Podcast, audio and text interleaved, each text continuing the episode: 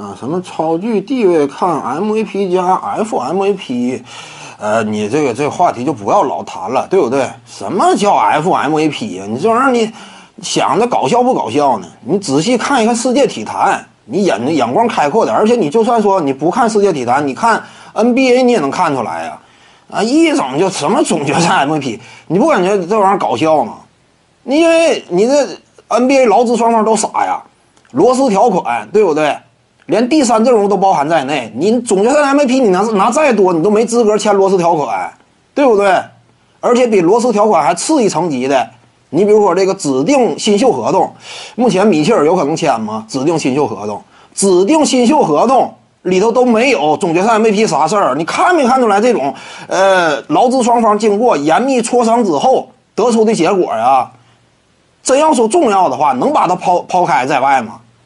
指定球员条款这比罗斯条款已经低一层次了，低一层次，他甚至把什么奖项都已经纳入在呃选项范围之内了呢？已经把最佳球员都纳入进来了。就是如果说。你当年是最佳防守球员的话，你可以以指定球员的身份完成续约，对不对？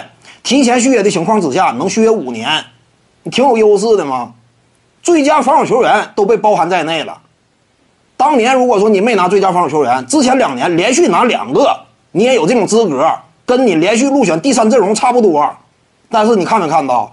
就算说这已经是第一层级的这种续约选项了。指定新秀续约条款，这里边都没有总决赛 MVP 啥事儿，你看没看出来呀？我之前怎么讲的？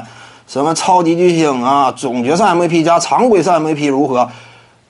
总决赛 MVP 不适合跟常规赛 MVP 两者之间并列，那是完全不适合的。那劳资双方一点儿不傻，眼里不揉沙子。这玩意儿奖项真那么重要的话，早就纳入到条款范围之内了。你别说像最佳防守球员似的那种拿俩单包拿一个，你真要说含金量那么足啊，你像常规赛 MVP 似的，只要你拿到，没有二话，对不对？之前你整个新秀合同期内任何一年拿过常规赛 MVP，直接你就可以签大合同，对不对？以破格身份、指定球员身份也好，还是罗斯条款也好，直接就破例的一份顶薪合同。那总决赛 MVP 根本就不列入其中，你看没看出来这道理？